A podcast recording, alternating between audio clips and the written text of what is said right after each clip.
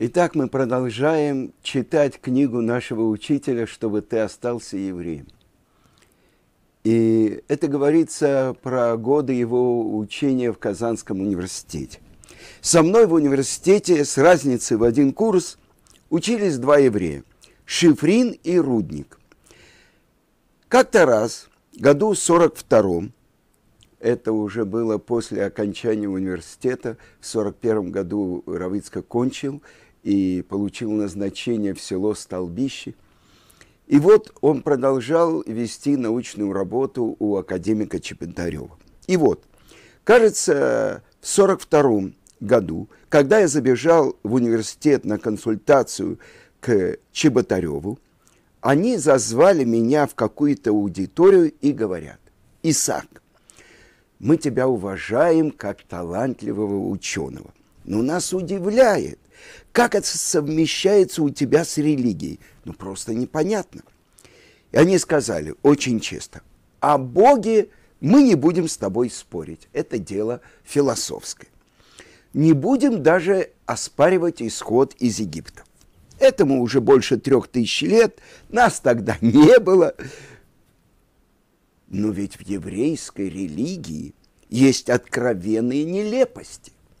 Как же ты, человек науки, можешь это поддерживать?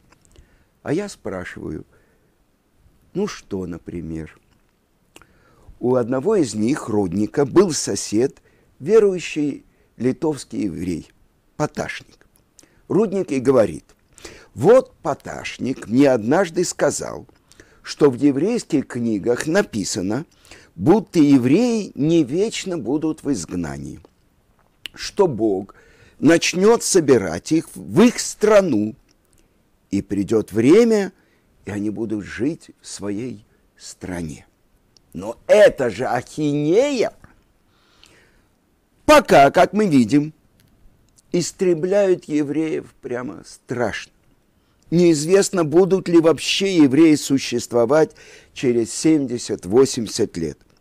А если и будут, кто их выпустит из России? Тебя, меня. И даже если вообразить, что за подписью Сталина будет объявлено, что все желающие евреи могут ехать в Палестину. Кто поедет? Я не поеду.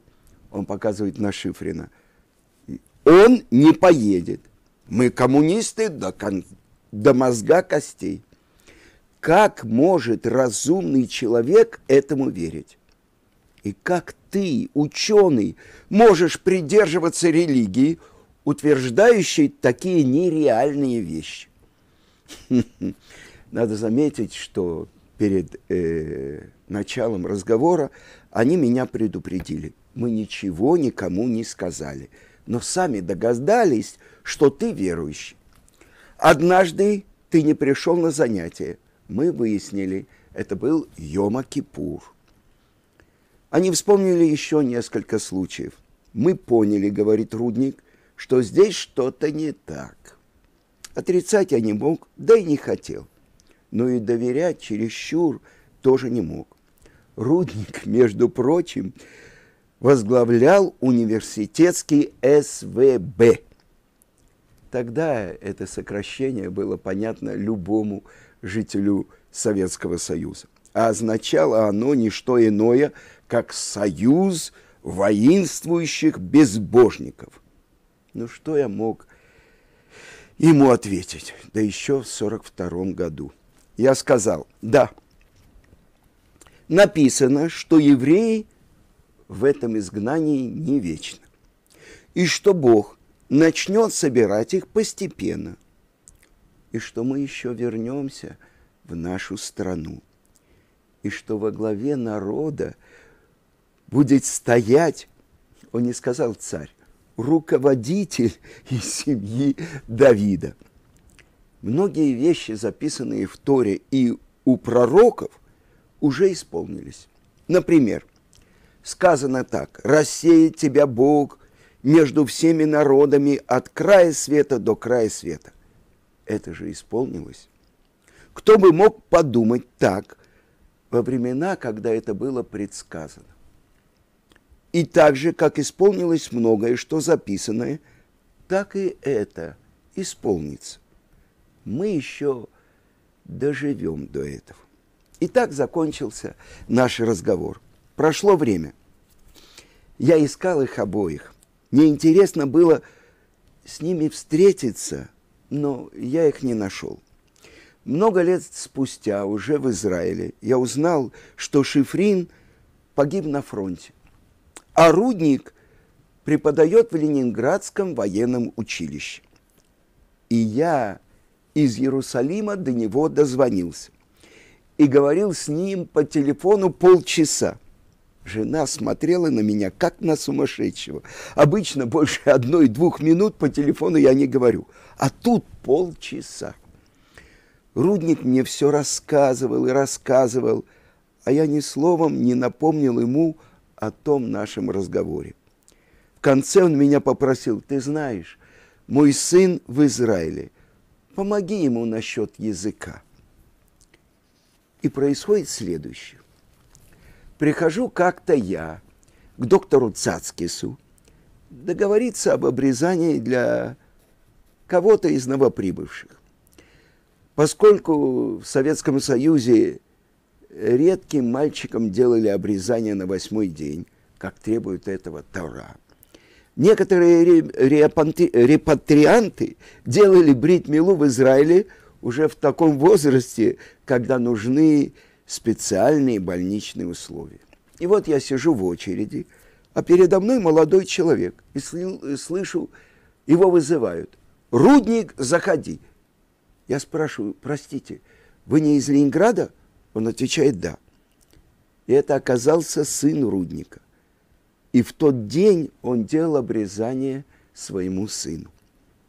Ну, после обрезания полагается устраивать праздничную трапезу, но в больнице это не совсем удобно. Так что обычно, кроме вина для благословения, я приношу ну, какое-то печенье, э, что-то, какой-то прохладительный напиток, но тут я побежал, принес рыбу, хлеб, вино, устроил большую трапезу. Я написал Руднику старшему об этой встрече прошло время. И Рудник приехал в Израиль и пришел ко мне в гости. Он был молчалив, видно, стеснялся говорить при всех. Но потом, когда мы вышли на улицу, бывший глав, глава СВБ, воинственных безбожников, воздел руки к небу и говорит, Исаак, то, что я и ты здесь, это от Бога. Я дал ему мизузу и тфилин, а потом он прислал в Израиль в Ешиву своего внука из Ленинграда, которому ему родила дочь. Когда я вспоминаю, с каким уничтожающим презрением сами же евреи, особенно юное поколение, относились к верующим – я не могу не поражаться тем переменам, которые происходят на наших глазах. Помню, мы с мамой как-то зашли к ее подруге. Они посидели, поговорили о чем-то, и мама собралась уходить. Хозяйка позвала дочь. «У нас в гостях жена Равина. Иди попрощайся. Классовому врагу я руки не подам!» Ответила эта девушка. Эта девочка, девушка училась на третьем курсе медицинского факультета. Она уже была врачом, когда умерла ее мама. Я помню, как она сама искала человека, который бы прочел кадыш по ее матери. И еще одну историю я вспоминаю. Как-то в Песах мы с отцом навестили одного его знакомого. Увидев, моего отца, бородатого отца. Пятнадцатилетний сын хозяина демонстративно извлек из кухонного ящика кусок хлеба. А вы знаете, в Песах хлеб категорически запрещен.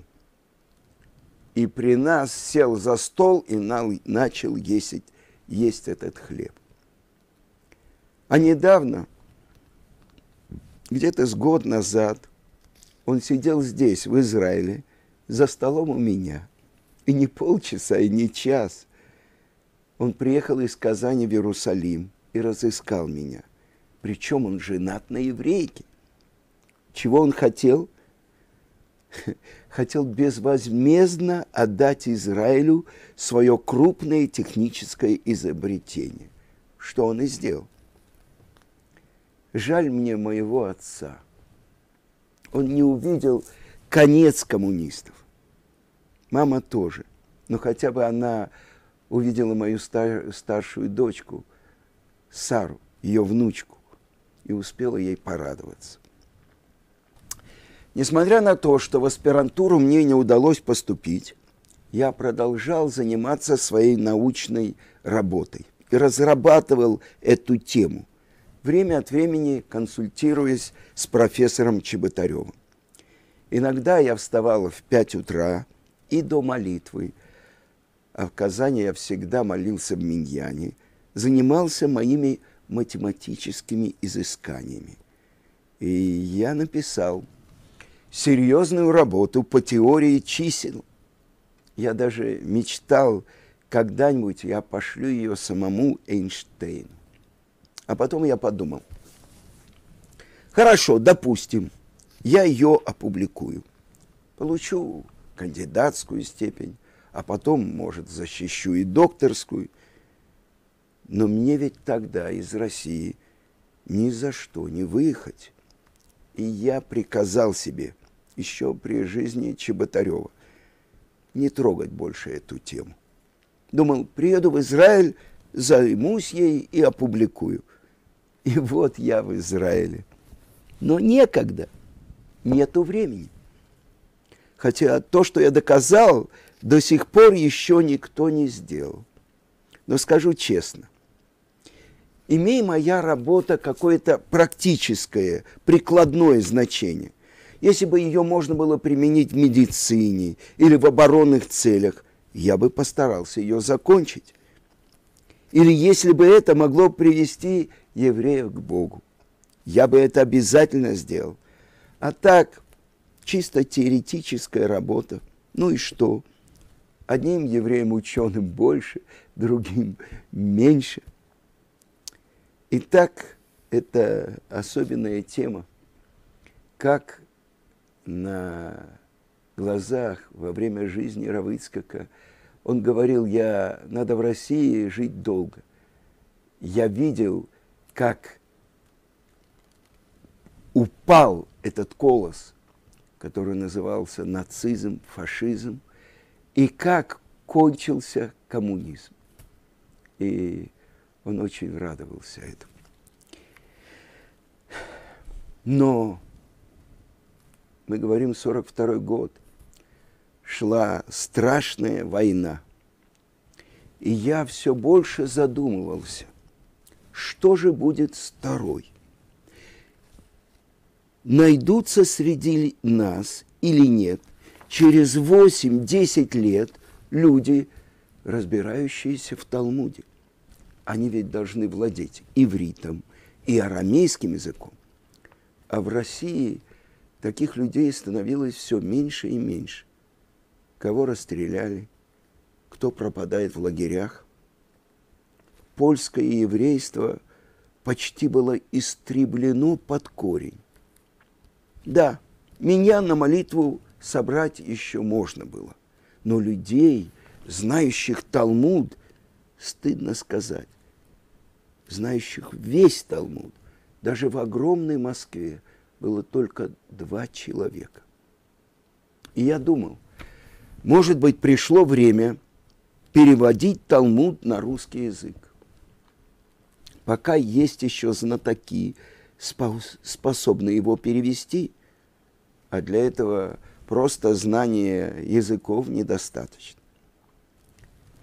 И Равыцкак делится своим сокровенным. Мог ли я знать, что живет на свете человек, который занимается спасением Торы в эти страшные годы, в эти ужасные дни. Я узнал об этом через много лет, уже в Израиле. А тогда я и не подозревал о деятельности Равахаима Шмулевича, что память о праведнике была благословена. В годы войны Равхаим Шмулевич со своей Ишивой «Мир» находился в Японии, куда им удалось выехать в начале войны. Ешива работала круглые сутки.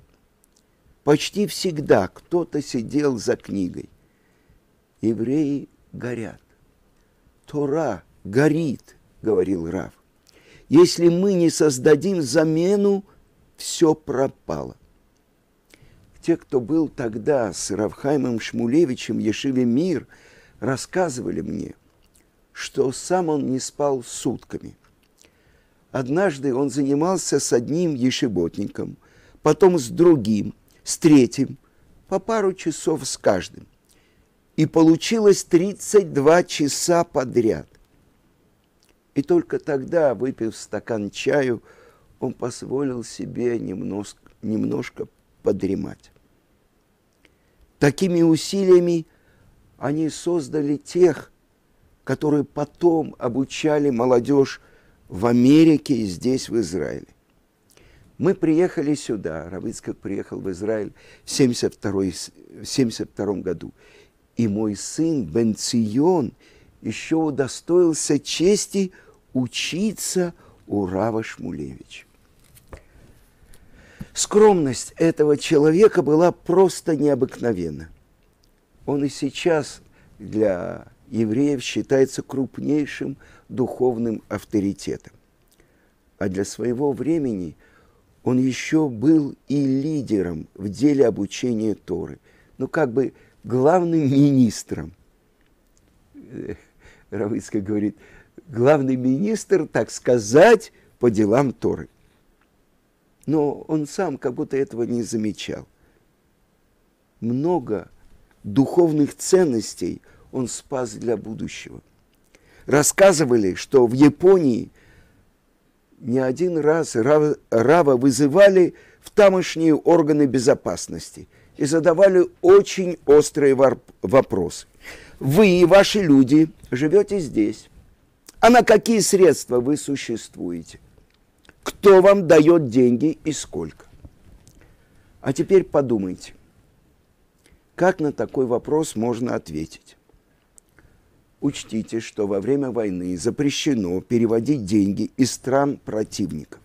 А в Ешиву деньги попадали из Америки, которая в тот момент находилась в состоянии войны с Японией. А Рава вызывали на собеседование не один раз. И рассказывали, что перед тем, как туда идти, он молился. Рибоно шелолам, я готов принять на себя все четыре вида казней, а имеется в виду по закону Тору, есть четыре вида смертной казни. Сбрасывание со второго этажа, то, что называется забрасывание камнями, удушение, заливание в горло расплавленного свинца и отсечение головы. То есть я готов на все эти четыре вида смерти, но только чтобы не стать доносчиком. И только чтобы мои сыновья и мои зятья были знатоками Торы. И Творец услышал его молитву. Все сыновья и все зятья Рава Хайма Шмулевича большие знатоки Торы. Вы понимаете, что это такое – а, то, что мне рассказывал Равшвей. Э, он многие годы э, был главой всех американских э, евреев, изучающих Тору. И он рассказывал, что когда Ишива Мир в рамках интуриста, они ведь были интуристы, и их поместили в гостинице «Метрополь», и многие из них впервые в жизни произносили благословение на апельсин, Шехияну, Кейману, Гияну Лазманазы. И везде они ходили с тфилин. Представьте себе, их привели в Третьяковскую галерею в рамках э, гостей, интуристов. Или их повели на концерт симфонической музыки. Везде они ходили с твилин, потому что твилин – это защита. Они не знали, что каждую минуту может с ними произойти. Ведь это особенное чудо, то, что сделал Творец, то, что они, им Советский Союз, который до этого отправил многих евреев из Польши в лагеря, а им дали разрешение, и действительно они проехали э, в Сибирь по Транссибирской магистрали, и потом Машгих Ешивы Рав э, Хескель Левинштейн говорил, что царь не знал то, что эта вот, Транссибирская магистраль была построена для того, чтобы через много десятков лет спасти Тору в еврейском народе. А когда они оказались там, в Шанхае, Оказалось, что за 20-30 лет до этого один китайский еврей увидел во сне, что он должен сделать что-то хорошее для еврейского народа. И не зная, что он построил огромное здание, ну как бы синагоги, но почему-то там было и общежитие, и кухня, и ровно такое количество, сколько было студентов Ешивы Мир, стендеры. Это такие большие парты, на которые кладется Талмуд. Это так Творец спасает Тору в еврейском народе. И Равиц как рассказывал, что для него был очень счастливый день, когда он услышал, как Равхаим Шмулевич говорил, что приехал э, еврей из России. Это он говорил про Рабенциона Зильбера. И он ошибся в цитировании Рамбама. И этот еврей из России его поправил. Он восхищался им. А для Равицкака это был, может быть, самый счастливый день в жизни.